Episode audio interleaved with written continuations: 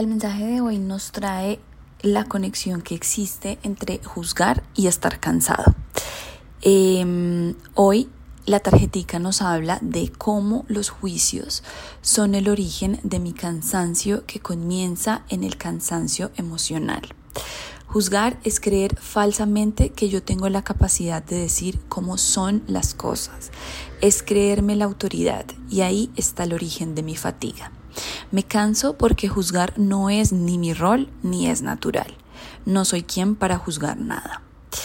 Y bueno, aquí hay como una idea que es me parece que central y es como todo cansancio empieza en el cansancio emocional y como el origen de ese cansancio emocional es nosotros estar explicando y diciendo cómo son las cosas. Esto creo que es es muy fácil de ver en la vida diaria cómo realmente todo se trata en quién tiene la razón y en quién es la autoridad. Y la autoridad no es otra cosa que creer que uno es quien pues quien es autor y quien realmente dice y tiene la última palabra y el punto final. Es estar explicando, es estar atribuyendo, es estar indicando, es estar diciendo realmente es que es así. Y realmente eso lo único que hace es que pues uno mismo cargue como con ese peso de tener la verdad, aun cuando pues la verdad no es de nadie.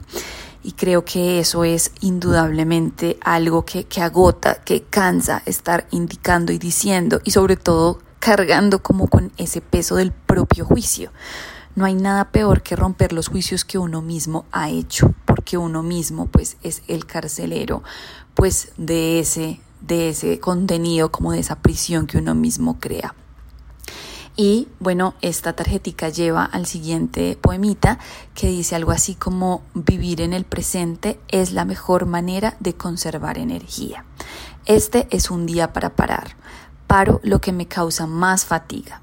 Paro mi necesidad de conocer el futuro, paro mi necesidad de tener una respuesta, paro mi necesidad de tener la razón, paro mi necesidad de ser el autor, paro mi miedo de no verme satisfecho, paro mi ansiedad constante de no saber, todo aquello que anticipo, todo aquello que juzgo como cierto, todo aquello que creo controlar es un espejismo.